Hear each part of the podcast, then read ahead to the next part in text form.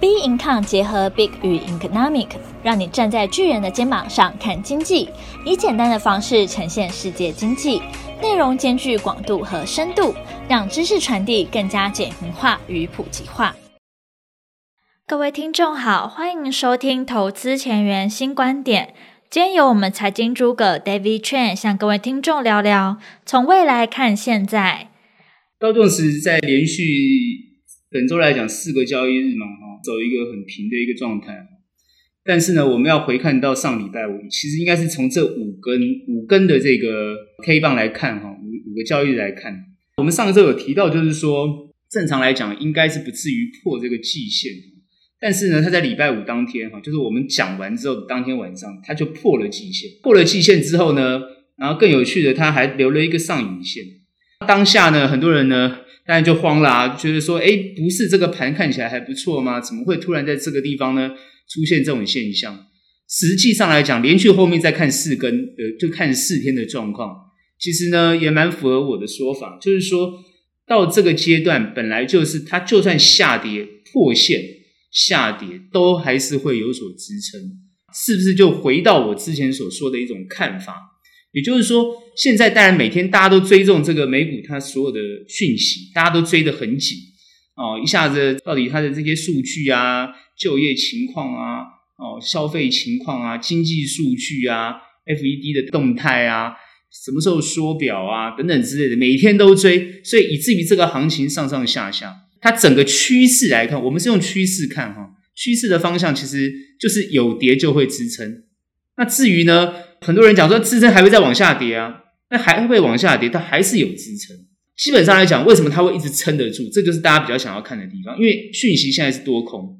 今天看到昨天的这个讯息，处理这个世界交易的人数是增加的哦，主要是因为飓风的关系，所以大家变忽略那个数据比较不看，主要是看到销售情况呢不错，成长的这个零点七是比这个预期还要高。大家基本上看就是零售销售的这个数据状况。那认为就是说，这个经济啊，美国的经济景气会看好啊，往上看。在这个阶段呢，感觉上大家也忽略了通膨的现象，因为实际上来讲，在周四当天，原物料啊，包含能源都下跌，其他呢，包含科技啊，其他都上涨。所以在这样的一个情况之下呢，呃，基本上很多人会觉得说，那盘基本上还是表现不错，所以变成是每一天看这个盘，说这个盘，哦，看着美股，今天不好就说它不好，今天好就说它好。其实我就认为这样子上上下下看，其实看不出一个方向。真正看趋势、看盘势，其实不是这样看的。我们要怎么去看这个后面的走势？这边我要特别谈到，就是说，我们应该从未来来看现在。很多人是从现在去看未来去推，但是我认为要先把未来看清楚，才能把现在说的比较精确。怎么说呢？什么叫看未来？未来到底会怎么样？那未来当然不是谈到什么 AI 去统治人类世界啊，当然也不是谈什么车子飞到天上去，那谈太远了，或者我们人类移居到外太空去啊，这个都是谈太远。我们谈未来不是谈这个，我们不谈那么远的东西。我所谓谈未来，就是说从政治的层面跟经济的层面去看未来的这个世界结构的发展。因为其实最近大家当然都谈很多的状况，包含阿富汗啊，美国对于国际政策、外交政策的情况，美国到底会不会从他这个世界强权的神坛掉下来，当然有很多的说法谈到，就是说欧洲的保姆已经消失了哦，这样的一个说法，我觉得也蛮有趣的哦。事实上，欧洲的保姆一直都是美国嘛，对不对？这个前欧盟的官员当然会提到，就是说欧洲应该要醒一醒哦，不能再依赖美国。事实上，也不是说欧洲要醒一醒，我认为全球依赖美国的世界都应该要醒一醒。其实没有美国，当然没有大家想象的这么的呃。这个美好，因为很多人以前都想要移民到美国去嘛，哈，认为美国就是好的。事实上，其实不是这个样。这个世界结构已经改变，哈。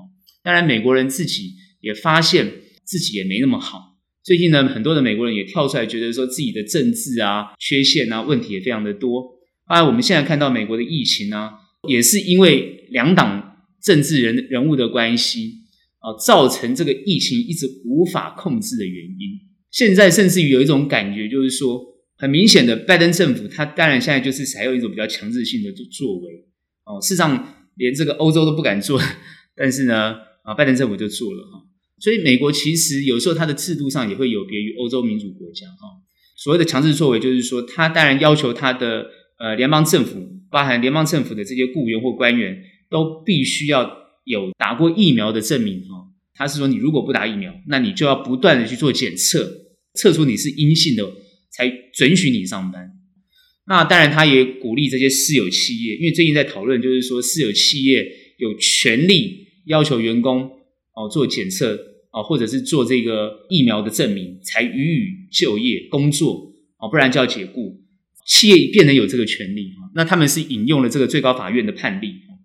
我认为，基本上来讲。这是拜登他们希望能够比较积极的作为针对疫情的管控，而且针对那些反对打疫苗、针对那些反对戴口罩或者是罔顾疫情扩散的这些人的一些行为所做的一些动作。因为学校开学的关系，所以造成疫情扩散的原因，造成这样的问题。我认为就是说，呃，实际上来讲，法国总统马克龙他谈了一个看法，我觉得蛮好的。他认为就是说，自由不是建构在因为你的自由而我被染疫。哦，他认为就是说，高举这些自由旗帜的人，虽然你有不打疫苗或是不戴口罩的自由，但是你如果把你的病毒传染给别人，那你这个自由是不是就是侵犯别人的自由？他提到这个看法，我觉得事实上很多欧洲国家的政府，包含美国政府，应该也会引用这样的看法来持续执行对于国内他们国内的疫情的控制的动作。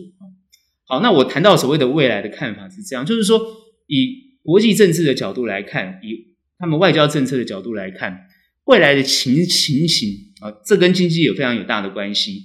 未来的世界结构，我认为，当然美国还是一枝独秀，因为美国警觉到，就是国内自己国内的这个经济发展殊为重要，就是这个才是最重要的。过去他会发动九一一的攻击，是因为美国本土被恐怖分子攻击，所以他才发动九一一。的一种报复的针对阿富汗，然后后来的伊拉克的这些出兵行为，但是在二十年后，哦，拜登必须终结这件事情。其实呢，好几任总统都本来就想要终结，只是迟迟无法终结。哦，迟迟不无法终结，大概有很多的原因。哦，就是所谓的首恶没有抓到啊，等等之类的。后来在奥巴马时期，哦，宾拉登当然就是被这个斩杀了。所以在基本上来讲，本来就该终结，但是因为他们牵扯到当地的政府，有很多复杂的关系，还有很多派系的关系，卷到这个里面去之后，跟民族性也有关系，跟文化也有关系，所以完全没有办法摆脱那样的问题。也就是说，美国它没有办法复制它的民主给其他国家。其实我觉得从以前就没办法，但是呢，当然很多人会痴心妄想，尤其是各个国家国内的这些对于。当权者不满的人，他们希望移植美国的制度到当地的国家，实际上来讲是很困难的一件事情。因为你要用民主，你当然就要尊重这个国家每一个人的投票出来的结果。但是当这个国家每一个人投票出来的结果是否定你，那你会什么想法？你当然会不能够接受啊。所以呢，很多我们就看到变成是集权暴君就出现了，尤其在非洲国家是很明显的。我们看到这样的一个状况。所以实际上来讲，你的一个民主制度应该要是适地适宜。想要推广这种所谓的民主啊，推广这种所谓的文化，到别的国家去，事实上会受到别人国家的反弹，是很自然的现象。所以我觉得美国人民他们开始，包含政治人物开始反思这件事情。所以未来的美国，它虽然还是保持它的强盛，但是它也不再是要做一个所谓的全球分工或者是全球化的一种积极的推动者。我认为是这个样子。当世界的格局很明显，如果它变成是这样子的话，所以它非常重视它自己国内自己的生产，国内有没有办法经济进步，国内人民有没有办法找到好的工作，薪资有没有提高。有没有办法自给自足？这个是他们首要要考量的。如果他们可以自给自足，不需要被别人的所谓的产业链控制住，才会慢慢释出其他的东西。这也是我慢慢会观察到这种现象。那当然，这种东西就会引起通膨的现象。为什么？它国内的物价就会越来越高。因为过去全球化的目的，就希望能够抑制通膨，能够物价不要这么高。因为你从国外进来便宜的产品。自然去打击国内的物价高的东西，或是高的人力资本。基本上来讲，本来它就是一种很自然的现象，它有一种排挤效应。所以造成你国内会自然而然的反弹，所以它必须要拉平这种现象，所以它现在是要先拉动国内自己达到一个经济的水平，然后才有可能慢慢去释出它的资源。我觉得未来的局面会这样，所以呢，这个时候就出现了一个状况，当美国是这样的心态之后，我觉得未来中国其实会扮演一个很重要的角色，但是中国难道去取代美国吗？是绝对不可能。为什么？因为全世界已经没有任何的国家想做这样的事。也就是说，未来的世界没有一个人可以去扮演一个所谓的最后仲裁者。也就是说，如果联合国是一个民主的联合国，联合国的这个机构有没有权利去扮演以前美国的角色？我认为呢，很困难啊。如果它是民主的结构，是很困难。因为各位都知道哈，谁的拳头大，谁讲话大家才会听。这个是人从原始到现在都是一样不变的道理啊。各位去看任何的活动都是一样的，你看竞技也是一样的，谁谁最强，他才是老大。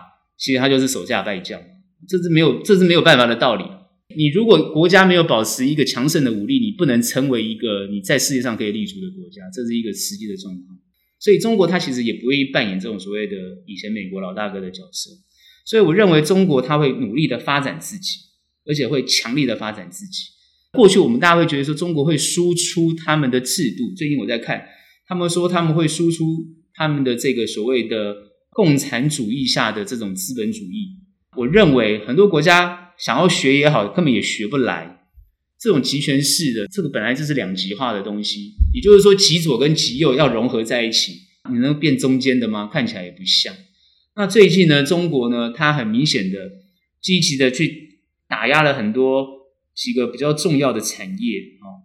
那这些呢重要的产业，对对他们国家来讲呢，呃，尤其是他要创造一个均富或者是一个共富的一个国家的一个状态。很多现在学者也好，很多人都已经出来讲，就是说这种劫富济贫的行为能不能持续下去？中国会不会走向过去毛的时代？那这个时候呢，大家就已经在讨讨论这样的一个问题了。当然呢，很多西方国家的观察家，包含很多研究政治的，就会比较担心中国走向这个毛的一个现象。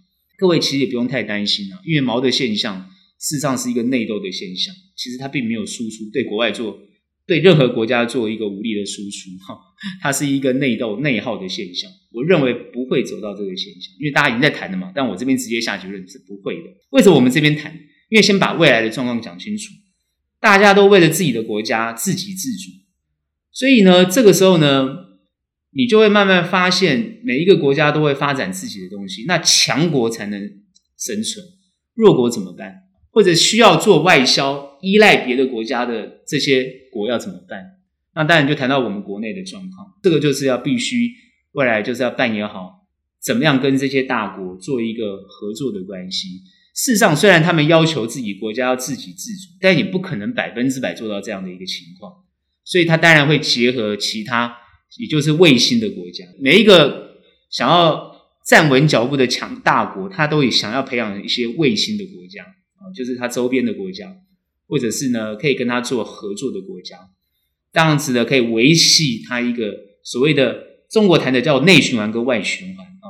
那我觉得他们会同时共同存在这个内循环跟外循环。所以目前看起来，美国好像在学中共哈，学中国共产党这样的一个情况。但是它是一个民主国家，怎么会跟这个共产国家学呢？但是我觉得慢慢的会有一种情况，就是不管是左或右的路线。大家会慢慢走出一个很明显的一个该走的道路。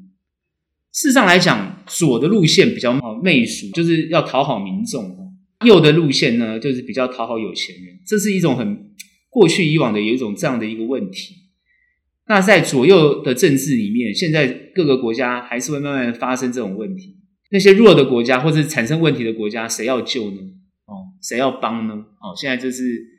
很有趣的现象。最近我们看到国际的社会现象来讲，有时候中国跳出来说他要帮，之前是美国跳出来说要帮，但是目前看起来呢，帮的力道都很小。最近我们看到阿富汗有很有趣的现象是，中国只捐两亿人民币，各位有没有想过，两亿人民币能干嘛？美国把别人的外汇一百亿全部控制住了，然后呢，不给塔利班政权，那中国只给两亿人民币，你觉得他要帮到什么程度？事实上，我认为那只是一个杯水车薪的一种行为而已。所以中国也不会扮演太关键的角色。未来只是呢，每个国家要自求多福。那这跟经济有什么关系？也就是说，每一个国家应该要自己强化自己内部的经济，支持内部的经济。这些去赚外国人的钱的人怎么办呢？你就要想清楚，你的企业发展到底是共好，还是只对你自己好？所以这个是一个趋势的一个概念，一个发展。还有呢，你人民到底呢是要买国外的东西，还买自己国内的东西？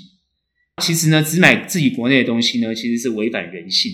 你要兼顾到人性，那人性到底是善还是恶呢？人性到底是真的支持你自己的国家，还是去媚俗媚外呢？哦，这些都会未来呢，在一个国内国家里面呢，会持续的并存。所以以未来的角度来看，企业的发展它必须要有一种关键性的技术，而且呢是世界都需要的。而这个呢关键的技术呢，世界又需要，可是它又不能够。独揽在自己手上，他必须要分享给这些大国，然后呢，你又能够持续维持你维持你自己的地位，所以呢，它的难度会越来越高。然后呢，你要维持你的价格跟你的利润，你要怎么样达到一个很平衡的一个状态？所以呢，我认为从台湾的角度来看，台积电的扮演就非常的重要。但台湾有好几个比较大的。企业呢，在国际上的扮演角色也越来越重要，我们就必须要好好持续观察这些变化。好，美国的经济状况来讲，我觉得它会越来越好，所以股市它跌下去一定会有支撑。它会不会再出现大跌的现象？未来我认为很困难。为什么呢？因为呢，如果 QE 这种事情被发明出来了，因为过去没有 QE 这种东西，未来如果有任何的状况，一定会 QE。也就是说，美国人自己不断的发美金。然后全世界任何国家都接受，不管是欧元区或其他这些国家都能够接受，除非哪一天大家都不接受美元，QE 就消失了。可是事实上来讲不可能，他只要 QE，别的国家也 QE。你看到现在日本 QE 的更严重，印最多钞票，其实你会觉得是美国。其实我们的看法啊，日本印的更多，日本狂印啊，因为日本本来经济就不振，后来发觉用 QE 的方式可以自己拉动自己的经济。何乐而不为？那中国呢？有 QE 收跟放啊，它也是呢做得很做得很好。最有趣是这些外销的国家，不管是韩国跟台湾，其实没有在 QE 啊，没有在 QE 啊。可是呢，我们就看别人的脸色，因为我们都我们都是外销嘛，韩国也是外销，就卖别人东西嘛。但是大家都很聪明啊，只收美金啊，所以大家还是看美国了哈。所以基本上来讲呢，啊，你不要收错了哈，你可以收黄金跟美金，其他不要收哈。基本上来讲，你就会去看这个国际的变化。所以从未来来看，如果大家是自给自足的情况，各个国家的情况就会越来越好。越来越好的情况之下，它的股价就不会跌得太多。所以呢，会不会泡沫？这是大家最担心的地方。如果它泡沫怎么办？因为估值过高嘛，那泡沫怎么办？你可以特别去观察中国大陆最近的股市状况。各位可以感感觉到，中共最近对于他国内的股市打压的非常非常的厉害，在之前不是现在，可是最近有没有看到上证涨得非常的夸张，一直往上涨，啊，一直往上涨，已经涨到它的前面开始起跌点，啊，这跟疫情完全没关系。中国共产党想打股市就打股市，想拉股市就拉股市，完全他一个人说了算。我觉得未来的这种股市变化。很有可能就变成这种现象，但是呢，民主国家不希望有这种现象。但我认为，慢慢感觉就会有这种现象，因为央行在你手上，啊，你的印钞票呢，你就自己去拉；你觉得它长得不好看呢，你就把它拉平点；长得太多呢，你要教训这些啊这些投机者呢，或者投资者，你就把它压到低一点。这些东西都已经变成政策的工具了，所以未来的行情呢，股市呢。其实慢慢呢，他要特别观察政策这个政治动态跟政策的动动向。好，那你看财报呢，也慢慢的要小心啊。财报本身来讲呢，是不是真的可以跟股市有所联动，也是未来必须要观察的现象。当然，我们这边去看啊，我们这边去看，就是说，如果未来是变成这样的一个情况，行情往下走就会有所支撑。所以呢，我们之前讲到，就是说，你不用太担心。行情，如果下跌你就尽量去买。但是呢，这边我要特别提到，我会这样说的原因，因为这样有些朋友会问我，他是这样说的话呢，那他钱没有那么多怎么做？钱没有那么多，我之前讲过，钱不多的朋友绝对不能这样做。钱不多的朋友呢，是破线一定要走，破什么线不管，因为呢，你没有办，你没有必要去跟他拼那个时间呢、啊，哦，因为他的整理多久你不知道，等它跌多了你再进场，哦，所以呢，他的策略很简单，就是他一定要有停损停利的观念啊、那长线的朋友呢，因为你钱很多，基本上来讲你都完全不用担心这个问题，因为趋势对你有利，哦，未来不管怎么跌。我觉得政策或政府都要希望把它往上拉，哦，那他们呢，左手有钱，右手有政策。事实上来讲呢，我讲就美国也是一样，我不是讲中国，我讲美国也是这样子。我说我现在只看这两个国家，哦，因为这这只有这两个国家，他们现在走的东西是最前面。他们基本上来讲，左手有中央银行，右手呢有这个呢政策，哦，所以呢，绝对呢是有办法拉动股价。当然，至于要拉动哪一个行业、哪一个企业、哪一个。拿一个东西，那你就要去观察跟它比较有关系的啊，跟它政策比较有关系的。那当然呢，新科技啊，新科技、新技术，这是一定毋庸置疑的，它绝对会涨得非常的多。但最近我们观察到，美国很多 IPO 是这些新创的公司哦，都很惨，都很惨。哦，那主要就是呢，有些是过分夸张，过分讲得太好了，是有这种现象。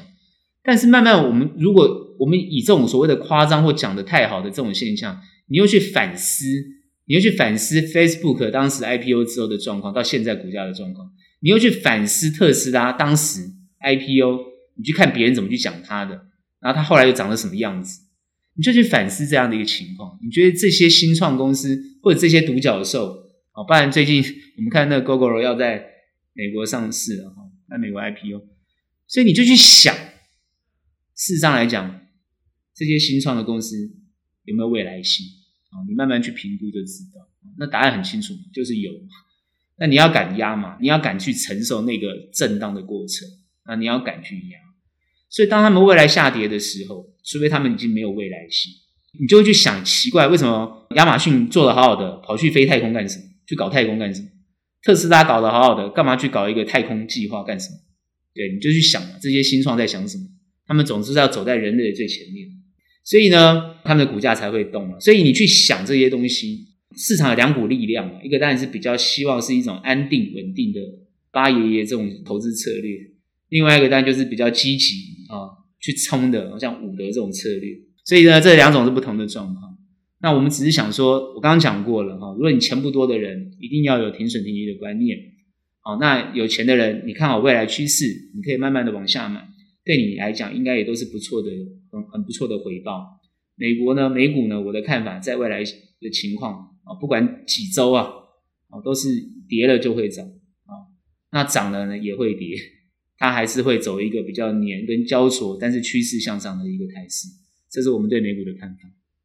台股呢，我们现在看哈，这五个交易日呢，当然虽然是一个。比较走空的一个态势，但它的区间呢，它走的态势呢，还是在这个区间里面哦，基本上就是在这个均线纠结的这个横向整理的一个阶段。那在这个位阶上来讲呢，其实我觉得还蛮蛮健康的，这是还蛮健康的，但也符合我们之前所说的一个看法。基本上来讲呢，哦，上涨它就会往下跌，跌了呢，它也不会跌下去，它会有所支撑啊，它往上涨。那今天原本呢，这个当然是今天一定要好好讲一讲。今天原本呢，一点二十五分的时候呢，还涨九十九点啊，我讲的是加权指数，大盘还涨九十九点。后来呢，尾盘呢，哦，它收的时候呢，竟然呢负一点。我们就看到呢，这个台积电呢，从原本涨八块哦，到呢，哦，哦涨零啊，就是刚好呢平盘。那这到底发生什么事呢？当然大家都知道，就是富时调整了这个权重所做的一个把权值股啊压指数的这样一个动作。那这个大家都知道的东西哦。那所以既然是大家都知道，然后也是因为调整权重所造成的一个现象，所以呢，我会认为今天这一根看起来是上影线的一个十字哈，那其实它还是一个红 K 啊。我们现在判断它还是一个红 K。也就是说，这个态势上来讲，因为它只跌台积电嘛。那我们看今今天这个态势上来讲，它就很明显，从连续三根黑 K 跌下来之后的一根红 K，它就把盘撑在这个位置。也就是说，今天为什么会有连续跌四天的情况？当然大家都知道是中秋节的关系。节前很多短线的资金或者散户是不愿意进场，所以呢，其实法人没有这个问题啊。我们之前就已经去年我们就讨论过了啊，去年讨论一个题目很好玩，谈到有没有这个哦中秋节变盘的问题哦，我们后来都一致认为呢，中秋节呢，哦这个变盘是假议题，但是其实没有必要讨论的东西，没什么没什么变盘变不变盘，为什么呢？因为外资的操作他没有在看你这种东西，那外资还要看中秋节吗？当然呢，很多人讲说，现在的盘势呢，已经不是外资可以掌控的哈。过去以来呢，这整波的走势呢，内资已经很强劲，已经比外资还要强劲。事实上来讲，不要说谁强劲呢，外资就是还是一股力量。他就算你再怎么强劲，他来乱，你不会怕吗？他来乱，你不会觉得怪吗？原本你的内资想要往下走，他偏偏往上拉；你内资想要往上冲，他偏偏往下压。那你不觉得外资也是一股力量吗？所以这股力量是不能够忽视的啦。哦，所以呢，大家在谈内资外资，其实这个都是不能忽视的。不管是内资看法跟外资看法是一致的，有时候他们两个看法是不同的，但是呢，它就会造成这个盘势的这个震荡，以至于对未来不好评估。那我们前前一段在谈的是美股，就是谈未来的，未来看现在，哦，我们就有清楚下一个结论。这个结论就是，每个国家呢，台湾当然就是要看自己。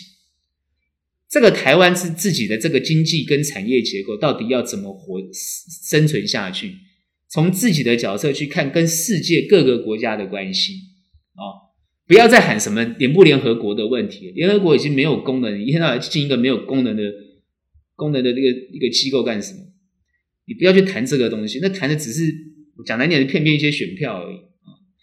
只在谈这个什么国不国的问题，那也不用什么谈。我觉得基本上每个国家都谈人民怎么活下去，人民怎么生存得更好。欧洲国家看的是什么？欧洲国家看的是气候变迁的，他们最关心的就是气候变迁，好不好？然后再来就关心那个难民不要来乱了啊。所以他们都在想这个事情。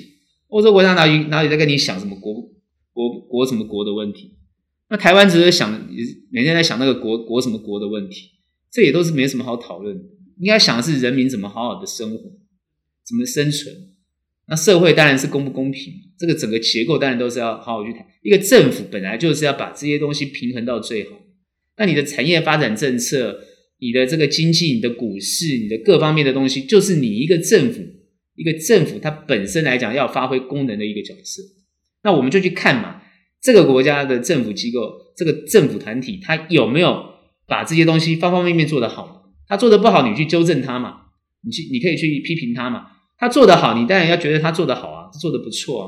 那我们目前看起来，以国内的现在经济状况，包含疫情的的状况，包含现在股市的行情状况，事实上来讲，以现在的这个政府组织看起来不会太离谱，没有做的很糟很很糟糕。所以你在野党很明显的就没有着力的点，你怎么骂也没有用啊，你的着力点就不够，你只能就小细节去挑剔它而已，就是这么简单。当然，挑剔也是应该的，这是在野党的工作，本来就该挑剔，这个没有问题。我们就看这个行情就知道，它基本上来讲就会焦灼，而不会往下跌。它就算往下修正，还会往上走。所以呢，你长短线的操作，不同策略的，你就要懂怎么做哦。短线的人当然眼罩子就要放很亮。所以我我讲嘛，这四个你节前四个交易日，短线都不要进场嘛，进场干什么？短线要高手才能进场。你这高手就赚钱啊！你高手就有办法赚钱，在这四个交易日啊，这四个交易日，很多人谈到说，哎，做了这个 刚好做到第三类半导体，哦，做到这些化工股，哎，不错，赚钱。OK，你厉害，你看对，你就赚钱，没有错。你看错了，你就是发觉你的股票都不会动，还往下修正，这是很自然的现象。但是我们看这几天的状况啊，很多股票像今天啊，前面涨的啊，昨天前几天涨的这个。特用化学的股票，哎，今天就跌；前几天跌的，今天就开始涨，所以它就是一个很自然、很顺利的一种联动现象。也就是说，它不让这个股票的行情往下走，各方面都有有所表现。那撑在这个地方。也就是说，做股票会赚到钱。我说我补充一些，我刚刚前面没讲，美国股市很多法人，尤其是华尔街的法人，已经很多人把很多的这些机构，他已经从公债的资金不断的、不断的往股市去做移动，所以很多人不断的把资金往股市做移动。那现在很多散户大家都观望空手啊，你看台湾的量就知道了，对不对？大家都觉得都没有什么量啊，啊、哦，各位要知道，在里面还是有很多的资金嘛，你至少有两三千亿的交易量嘛，你这些资金还在里面呢。也就是说，法人没有在看你这个东西的，大家还是不断的在买股票，所以它行情就会撑在这个地方，这没什么好讨论的哦。所以你股票跌，你担心什么？很多人就哇哇叫，股票跌就哇哇叫，那哇哇叫也没有关系啊，你本来就代表你不适合股市啊。真正来讲，你要进股市操作，你的心里面要修炼得非常好。跌不是哇哇叫，跌跌就是你能不能承担，还是你对未来看的对不对？你该走为什么不走？这是一个态势。第二个，你不该走，你干嘛走？你未来看很好，你基本上来讲资金又又很充裕，对不对？你钱也不是借来的，那你就一直投资它，它未来会表现很好，你你你走它干嘛？你还要给它加码，所以这才是一个概念的问题。我讲了很多次，我之前讲很多次，你做短做长有不同的策略，你不能混为一谈。我看大部分人都混为一谈，他的操作、他的资金布局都是有长有短，这我知道很多人是这样子。那你如果有长有短，你要懂得，你你脑袋就要分两块啊！你要知道你长线怎么做，短线怎么做，对不对？那你要看的未来看得很清楚啊，这不容易。我还是强调这不容易，尤其是最近的这个盘很难。那很难的情况要怎么做？以法人的角度，再难我们都要挑战，哦，再难我们都要做。所以呢，基本上来讲，再难对我们来讲也不会太难，哦，因为我们看的未来看得很清楚，怎么会呢？所以我讲嘛，未来我们的看法。如果是看它好，我们很多股票就一直抱着，哦，一直持有它嘛，因为我们知道它会会长得不错，哦，当然很多朋友呢会对这样的东西比较不理解，啊，那当然不理解呢就来理解，大家可以讨论，哦，看看到底是怎么样看好或看不好。那当然现在因为很多产业的发展有一些不同的变化，尤其是面对未来，所以你在看产业的时候一定要好好去看未来啊，我们内部。我们研究团队常常会开会去讨论这个未来性要怎么去看对，因为有时候呢，对跟错会影响很大。那这个未来性，那你怎么去深入？你的言调你要怎么去做？怎么把这些东西做得很完整，才能做一个很明确现阶段要怎么做的策略？你要怎么去研判这些东西？方方面面，它就是要呢，呃，比较聚精会神的，比较专注去研研究。所以我说法人做哈。为什么常常会赢散户这个原因？那当然，散户会去听法人的没有错，只是呢，因为太多法人，每个人说法不同哦。我讲一个最简单的例子，最近大家是搞不懂哦，为什么记忆体啊被大摩这样一降评之后，跌的这样子翻到天，到现在还翻不了身？大家又谈航运怎么搞的？怎么会躺在这个地方？哦，明明呢，这个国外的报价、运价的报价呢往上涨，航运还是躺着。各位，我们要去想。不管你用什么样的数据去看股票，它的走势是最实际的，所以你用股票最实际的去反推，有时候你也得不到答案，因为你看到的是现在的状况，但是之前所评估的这些条件，可能因为它在跌的过程当中就不存在，因为原本评估条件是好的，它跌，自然而然就把你那个好的评估推翻掉了。可是呢，它有时候跌完之后，它又开始涨，你又把那个好的，你原本看好的那个理由又拿出来讲，觉得好像很充分。那跌呢，你又给了另外一个理由是，哎呀，短线啊，有些人怎么样怎么样。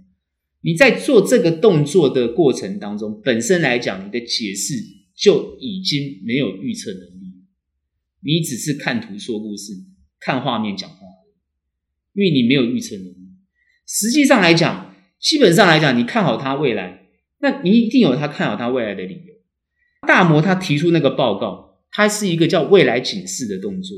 那很多人就认为大摩他提那个报告就已经完全影响股价了，就代表说大摩预测正确啊。这时候让我想到这个，到底是先有鸡呢，还是后后有蛋的问题？到底谁才是对的？难道他真的是预估正确吗？对不对？你应该看那个记忆体的老板都出来反驳了。那反驳没有用啊，股价就照跌啊。就突然让我又回想到 之前宏达电哦，那法人出来说宏达电怎么样怎么样，后来呃王雪红出来反驳啊，你看就开始跌，那又想到国巨啊、哦、前期要卖股票，法人一出来讲，大家就觉得说这个什么东西啊，哎你看它跌下去就是事实，从一千三跌下去啊，所以有时候你说到底是它的警示到底对不对？哦，它的警示，所以造成下跌，还是它是真的？这个它警示的内容跟理由是真实的？我认为是这样子。投资市场，我之前有讲过啊，投资市场不是零跟一的答案，不是零与一，它没有绝对，它没有对与错，它没有。为什么？因为它这个警示就算没有道理，你相信这个警示，它就跌。我讲一个最简单，最近大家喜欢讨论的东西，讨论什么？苹果。每一次苹果出新的机机种的时候，正常来讲要涨嘛。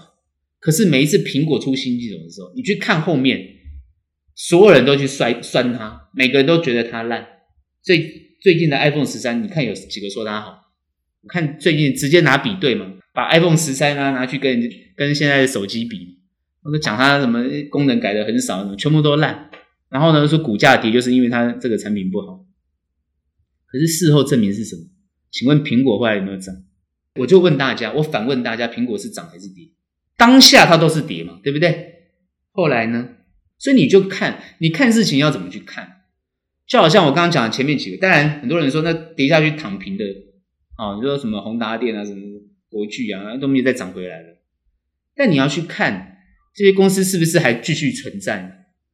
那公司是不是还在继续获利？所以我觉得，通常都是出来那份报告，就是因为觉得它涨太多，这样懂我意思吗？然后呢，刚好大家也觉得它涨太多，所以呢，它变成是一种顺势而为的动作，只是它开了那一枪而已。我觉得未来的股市，包含美股、包含台股、包含任何的股票市场，它如果下跌，而且是一个大跌的东西，一定是大家凝聚的一种很久的一种，这个行情太高了，太热了，热到大家等一个理由，希望它跌，那就顺势而为。通常呢就是这样的一个状态。我们放到个股的状态也是一样。如果说今天这家公司是好的，它的财报反应也不差，当然呢受到一些状况而影响，它一定会调整。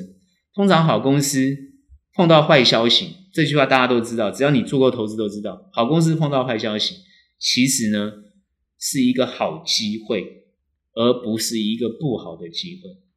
好公司碰到坏消息，你一定要趁机好好的去布局它。但是一个坏公司、不好的公司，它再有再多的好消息，你随时都要有脚底抹油的这种心理准备。台湾股市是一个比较健全的股市，它不是一个不健全的股市。它这个股市跟上证是不一样的。我也不是说上证不健全，至少它还没有走很久。我们台股走了很久，所以它是一个健全的股市。自然它有一定的制度，有一定的游戏规则。那在这个游戏规则里面，当它碰到不好的消息而下跌的时候，它一定会有所支撑，只是大家不晓得那个支撑的位置在哪里而已。所以这个时候你要就冷静的去判断。你可以用分批的概念，慢慢往下分批的动作。你也可以呢，用等的概念，等它跌到一个合理的价格之后，你再伺机而动。但是你就不要有一种心态，觉得这个行情很难做，这个市场很困难，你就不进场。那你就白白的把机会让给那些懂市场的人，这就很可惜。台股量会说，一定要把那些不懂市场人让他冷静冷静，这是应该的。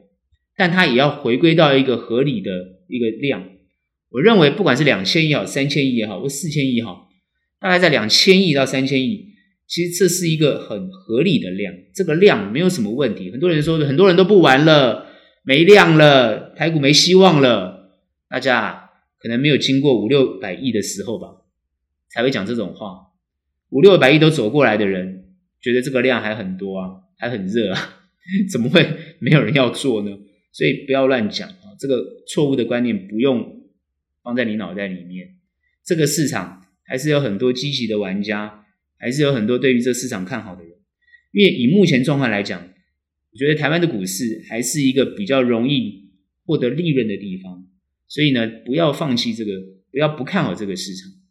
它是一个可以好好来操作，一个有法律保障，也一个游戏规则都非常公平啊，也一个很公开的市场。我觉得这样的一个市场，绝对比你去去投资那种什么呃看不懂的啦，什么运动的啦，什么赌博的啦，那些我想你你你那看不懂，然后你也不晓得别人怎么做手脚，你都不知道。那至少在这个公平游戏规则里面，大家来斗智，那我觉得它是一个有趣的哦，比较符合也比较公平的一个一个制度。它不管做短做长都可以做，我觉得很好。有些人要存也 OK，你喜欢存哦，那很好，也都是对于这个市场都是正面的。